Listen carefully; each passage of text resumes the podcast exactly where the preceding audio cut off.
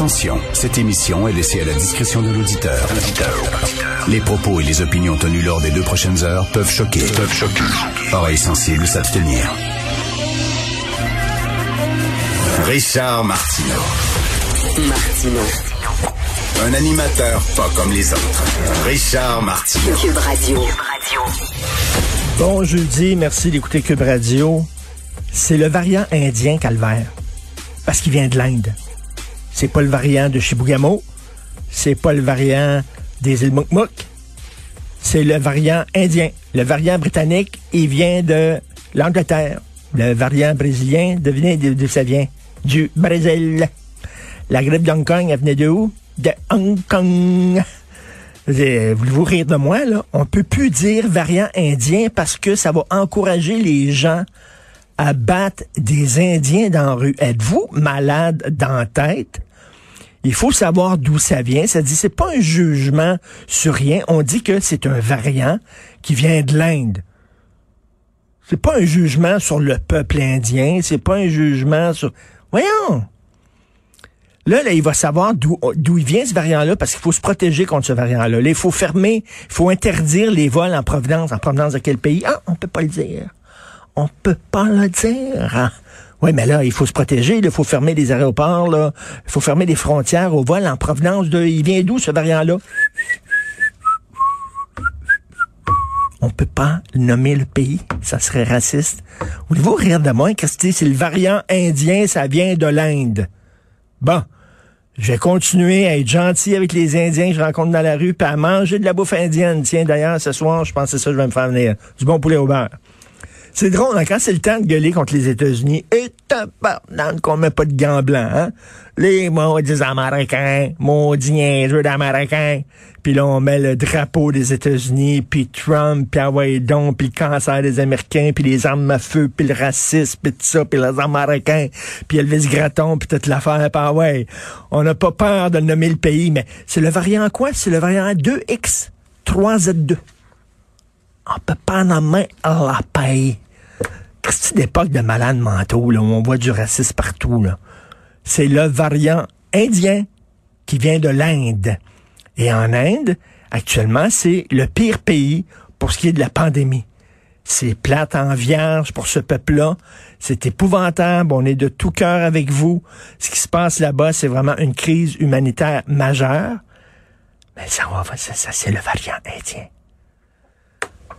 Euh, il faut pas, faut pas capoter là-dessus. C'est vraiment n'importe quoi. Je veux revenir sur le jugement de Marc-André Blanchard sur euh, la loi 21. Euh, Marc-André Blanchard a dit, c'est ta religion, ta foi, ça fait partie de ton âme. Là, les signes religieux que tu portes, ça fait partie de ton âme. Puis t'as demandé d'enlever ton signe religieux, c'est comme t'as demandé à quelqu'un de se couper un bras.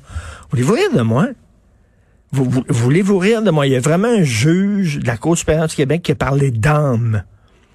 OK, comme c'est euh, Jean-François Lisée qui soulignait ça, c'est quand même assez particulier, là. On est en train, là, dans notre système de justice, de débattre de l'âme de quelqu'un. Euh, justement, la loi 21, c'est d'essayer de faire un mur entre la religion puis euh, puis l'État. Euh, là, on nous dit, vous savez, les anglophones, nous autres, c'est très important, les signes religieux pour eux, parce que ils sont comme plus ouverts vous avez la religion, puis tout ça, alors que les francophones sont plus fermés. Donc, les francophones, nous autres, peuvent, euh, bon, se protéger avec la loi 21, mais les anglophones, on peut pas leur demander ça. Ça fait partie de leur culture. C'est comme leur langue. Hein. Les anglophones, la langue anglaise, c'est important, puis la religion, c'est important. C'est encore de la bullshit totale. C'est n'importe quoi, ça. Comme si les Québécois étaient fermés à la religion. Non on se méfie des gens qui sont un peu trop religieux. Et là, là, si je vous présentais, comme j'écris dans ma chronique aujourd'hui du Journal de Montréal, je vous présente trois hommes. Le premier homme ne porte aucun signe religieux. Le deuxième homme porte une petite croix, un petit crucifix accroché à une chaîne autour du cou. Le troisième homme a une super grosse croix en bois si je vous demande, c'est qui le plus craqué au point de vue de la religion? C'est qui le plus rigoriste? Celui là qui est plus susceptible de placer la loi de Dieu avant la loi des hommes? Vous allez me dire le troisième. Celui qui a un gros signe, ben c'est sûr. Tu tu vois un gars là, qui a un petit macaron du PQ, Il y en a un qui a un T-shirt à l'effigie de René Lévesque, puis l'autre qui se promène en brandissant, faisant voler au-dessus de sa tête un gros drapeau des Patriotes. Là, je vais vous dire, c'est qui les séparatistes les plus craqués des trois? Ben, vous allez dire le troisième, avec le gros drapeau. Ben oui. Trois femmes. Une femme qui n'a pas de signe religieux, rien. Une femme, et les deux autres femmes portent le voile. La deuxième accepte d'enlever son voile pour aller travailler. La troisième veut rien savoir. Elle veut pas enlever son voile. Bon, c'est quelle qui est la plus là, craquée au point de vue de la religion? C'est quelle qui est la plus rigoriste? C'est quelle qui a une vision plus fondamentaliste et peut-être radicale de sa religion? Ben, vous allez me dire, c'est la troisième? Ben oui. Et c'est ça, c'est rien que ça. La loi 21, c'est de dire, regarde, on te demande poliment d'enlever ton signe religieux. Et ça, c'est pas tous les fonctionnaires. C'est les fonctionnaires en position d'autorité. Juges, policiers, etc. Et c'est pas tous les fonctionnaires en position d'autorité, parce qu'il y a une clause grand-père. Alors, ceux qui ont déjà des signes religieux, et c'est pas seulement le voile, c'est le kippa, c'est le turban, ça peut être une grosse croix, etc. Ceux qui ont déjà des signes religieux peuvent le garder. Hein, pour vous montrer à quel point c'est une, c'est quand même, c'est de l'accommodement, c'est une, c'est une loi qui est très timide. Alors, c'est seulement les nouveaux, on leur demande de pas le mettre. Et je suis désolé, mais si une personne préfère ne pas exercer son métier, ne pas réaliser son rêve, préfère pas avoir de job, se retrouver sur le chômage plutôt que d'enlever son signe religieux, j'ai toutes les raisons du monde pour soupçonner que cette personne-là, peut-être qu'elle est peut-être un peu trop religieuse. Peut-être que la religion compte beaucoup pour sa vie et que, ben, peut-être que on veut pas nécessairement avoir des crinqués de religion dans la police, chez les juges, tu sais, la laïcité.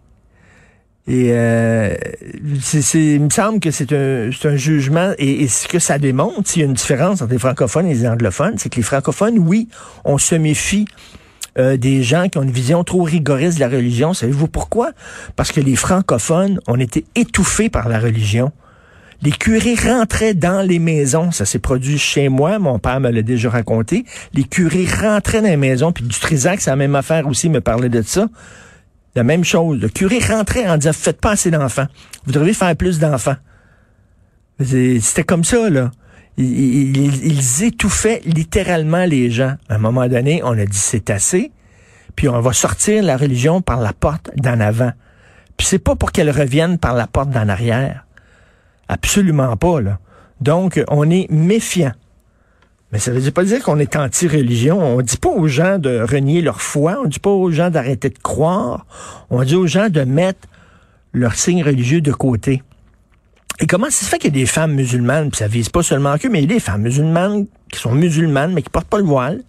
En fait, celles qui portent le voile, c'est une minorité, c'est une vision politique de l'islam. Donc, ça n'a rien à voir comme, comme étant euh, du, racisme anti-religieux. Et euh, j'attire votre votre attention sur un texte dans le Devoir aujourd'hui sous la plume de Guillaume Bourgault-Côté qui est très intéressant. Il parle, euh, vous savez, les experts, les spécialistes qui conseillent le gouvernement Legault dans la gestion de la crise, dans la gestion de la pandémie. Bien sûr, il y a des infectiologues, il y a des microbiologistes, etc. Mais il n'y a pas, il n'y a pas d'experts en comportement. Et euh, Guillaume euh, Bourgault-Côté dit c'est quand même assez particulier. Puis c'est vrai, qu'est-ce que ça fait un expert en comportement? Ben, c'est quelqu'un qui comprend comment réagissent les foules et comment on peut amener une foule à, respecter des consignes. Par exemple, un expert en comportement, mettons, quand le go arrive avec euh, on va prendre euh, le, le couvre-feu de 9h30, on va le mettre à 8h.